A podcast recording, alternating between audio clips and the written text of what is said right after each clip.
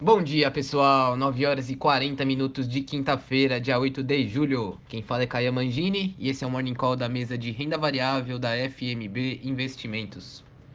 Começando com o nosso destaque da mesa, que hoje é o super tema ESG, que diz respeito a aspectos do meio ambiente, social e de governança.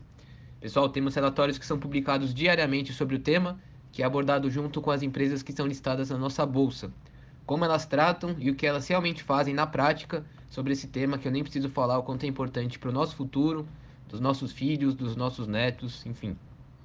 Já pensou? Vocês ganhando dinheiro investindo em empresas que se preocupam de verdade com o futuro do nosso planeta? Aí dá gosto de investir, né? Se quiserem os links, me mande uma mensagem que eu passo para vocês. Agora falando das bolsas, o índice Bovespa fechou o dia ontem em alta de 1,5%, na casa dos 127 mil pontos ganhando impulso nos índices norte-americanos em mais um dia de recorde histórico do S&P, que subiu 0,34%. Agora vamos ver como está o pré-mercado. Bolsas operando no terreno bem negativo hoje. Futuro do Ibov caindo 1,6%. Nos Estados Unidos, S&P caindo 1,3% e Nasdaq caindo 1,5% e Europa cai 2,3%. Agora algumas notícias que podem impactar o mercado hoje. No Brasil, vendas do varejo de maio, né, que foi divulgada ontem, veio abaixo das expectativas e hoje as atenções do mercado estarão voltadas para a divulgação do IPCA de junho.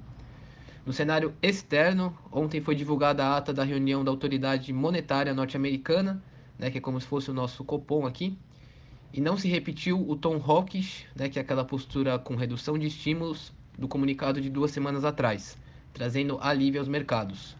Além disso, não houve piora na percepção de risco local.